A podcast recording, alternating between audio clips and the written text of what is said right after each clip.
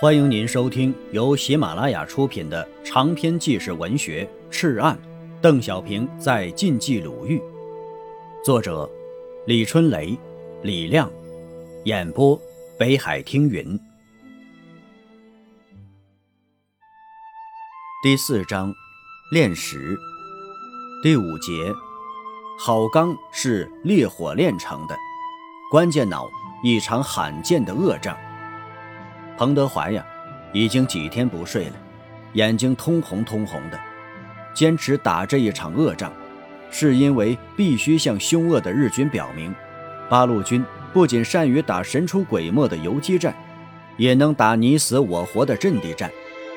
彭想打掉日军建制的一个大队，使其以后不敢以大队为单位活动，这样才可以扩大日军扫荡间隔，便于八路军机动转移。这个时候啊，彭又接到了一个电话，另一个攻打麻田的绝田大队残兵三百人也辗转到此，靠近了关家坳，正好一锅烩了狗日的。彭越发下了狠心。此时啊，刘伯承正在电令幺二九师各部向潘龙镇、关家脑地区紧急运动。他明白呀，这是一场恶战，把所有能调动的部队全调来了。第三八五、三八六旅新编第一旅决死一纵队，总兵力共六个团。晚上八点左右，刘邓部队完成了对港旗大队的包围。然而，正当部队合围的时候，港旗察觉了八路军的企图，带着日军趁夜摸上了关家坳高地。这是群山环抱的一个高山岗，三面断崖。只有一条狭窄的坡路通向山顶，半山腰有一个小村，此时全部搬走了。紧接着呀，后期赶到的绝田大队也摸上了关家脑高地西南的柳条沟高地，两个高地互为犄角，可以固守待援。获知这个消息，刘伯承心一沉。二十九日傍晚。从离城火速赶到潘龙镇石门村的彭德怀，一脸严峻地来到了前沿指挥所，突然发现山沟转弯处炮兵部队有一帮士兵在休息，他勃然大怒，命令道：“赶快架好电线，把炮拉到石门山上去。”一个叫陈可汗的记者是彭的老朋友，兴冲冲地朝他走来，想现场采访。彭一声没有吭，虎着脸就直接走进了师指挥所。刘伯承、邓小平、李达、陈赓、范子霞等人正在埋头抽烟，屋子里烟雾腾腾。彭问道：“包围完成了吗？”邓小平回答：“包围完成了，但现在遇到了一个棘手的问题。”哦，彭浓眉一耸：“什么问题？”刘伯承把情况介绍了一遍，说道：“我们觉得这仗不好打呀。”听了刘伯承的话，彭德怀的眉头拧成了扁豆角。他在屋里踱了几圈，之后一叉腰，用一种不容置疑的口气说道：“打！”陈赓知道刘邓的意思，也只有他敢与彭开玩笑。彭总，现在拼了。以后怎么办？彭没有说话，陈赓继续说道：“可以把钢琴引下山去，另选有利地形，打他的埋伏。”啊彭瞪了他一眼，又看了看刘邓，全没了平时的随和，十分强硬地说道：“陈赓，不把这股敌人消灭，我砍你的脑袋！”陈赓万万没有想到。这话竟然出自素来钦佩的彭德怀之口，而且出语严肃、斩钉截铁。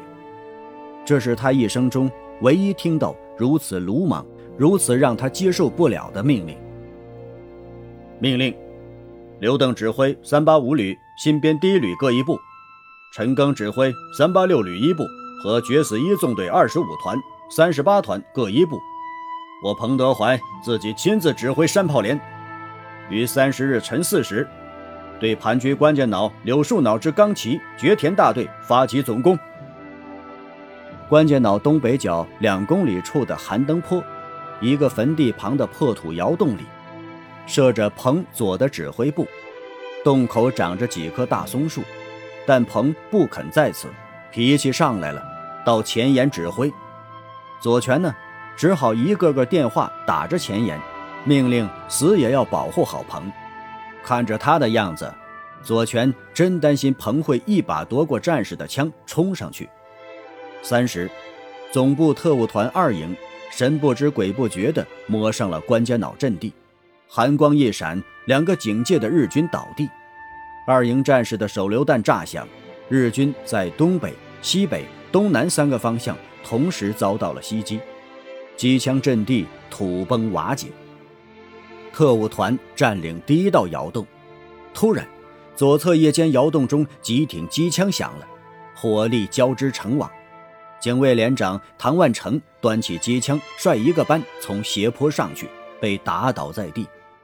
原来呀，钢七大队白天将窑洞全部打通了，每个窑洞里面都设有机枪阵地，每个阵地前又挖了防弹沟壕。八路军的手榴弹。投不进正面壕里，杀伤力锐减。不但如此，日军还在窑洞外挖筑工事，形成遥遥相连、里外相连的循环工事，易守难攻。八路军进攻的难度大大增加了。陈赓受命指挥郑国仲的七六九团，遇到了相同的困难。正面的西北方向有一个明显的斜坡。袒露在日军火力下，只能趁黑夜匍匐前进，慢慢逼近。日军机枪狂扫着，冒死冲，白刃战，每一步都叠满了尸体。决死一纵队三十八团进攻柳树脑阵地，情况稍好些，已逼近最高峰。战斗进展比设想的慢得多了。天明时，日军派来飞机轰炸。最激烈的时候，彭到离脑顶西北五百米处的一个土壕里，镇静地举着望远镜观察着这场大战。顿时的后背靠着后面的土壁，震得壁上的黄土簌簌直落。这是他亲自指挥的与日军之间的第一场恶仗。要是国民党兵早溃退了，可这些日军太顽强了。此时啊，他所处的位置太危险了。望远镜反光，很容易引起日军的注意。中午的时候，战况更复杂。从辽县黎城来的两千多名日军火速逼近，一旦接近，被围日军反扑，战场形势将更不可想象。柳树脑阵地也发生了变化。决死一纵队三十八团本来已经攻占脑顶，由于伤亡过大，过度疲劳。在与二十五团调整部署时，遭日军反击，阵地又被日军夺回。重新占领阵地的日军接应关键脑，形势更加危险了。七七二团一营营长蒲大义死死地按住陈赓，恨不能按进土里。这里是最前沿，子弹风一样的刮着，炸弹冰雹一样的落着，血肉飞溅。天上落着碎石，见或是人的半只胳膊、手指头，带着头发的肉皮。数十次的短兵相接，他的一连只剩下三个人了；三连只剩指导员和两名伤兵；四连也仅剩十多人。下午两点，蒲大义带着全营剩下的四个人，被兄弟部队撤换下来。在不远处见到了陈赓和彭德怀，心在流血。这些大都是从陕北带来的老红军，他们经过长征磨练，战术精湛，经验丰富，意志顽强，每一个人都可以带一个连、一个营、一个团。可现在却消耗在这场恶战中。陈赓脸上全是泪。刘邓的司令部。设在一公里外的半山坡上的一个土窑里，黑色的毛茸茸的电话线和电台弯弯曲曲的星状天线从窗户里、门框上伸出去，在窑前布成蛛网状。作战参谋们老鼠一样在屋内屋外跑动着，空中的信号和电码像蜂巢周围的蜂群一样，嗡嗡的来来回回，进进出出。战争的舞步在空中的钢丝上惊险地跳动着，机会稍纵即逝，生死稍纵即逝，胜负稍纵即逝。刘伯承怔怔地望着窗外被炮声和硝烟掩埋着的山头。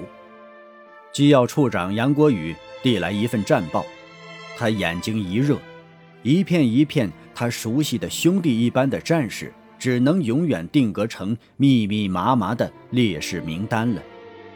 他感觉到，一场风猛烈地从他眼前耳边刮过，这场风带走的。是这些人热辣辣的生命啊！战斗开始后，刘伯承心中就一直不痛快。他是一个温文尔雅的儒将，即使在最关键的情况下，也很少发火，尤其面对自己的上级。虽然彭比他小几岁，但他一向尊重这位副总司令的。但现在，他实在是忍不住了，猛地操起电话。电话里传出彭德怀喘着的粗气，像一头正在暴怒的狮子。彭总，这样下去不行啊，部队伤亡太大了，是不是？不，阵地还没有得手，咬紧牙关，狠狠地打，教训这帮狗娘养的。刘师长，我命令你部再发起攻击。刘伯承啊，还想再解释，彭德怀勃然大怒。打不下关家脑，我取消你幺二九师番号。砰的一声，很明显，话筒砸在了电话机上。备受军内尊崇的刘伯承，从来没有受过如此的呵斥。他一甩电话：“这打的什么窝囊仗啊！”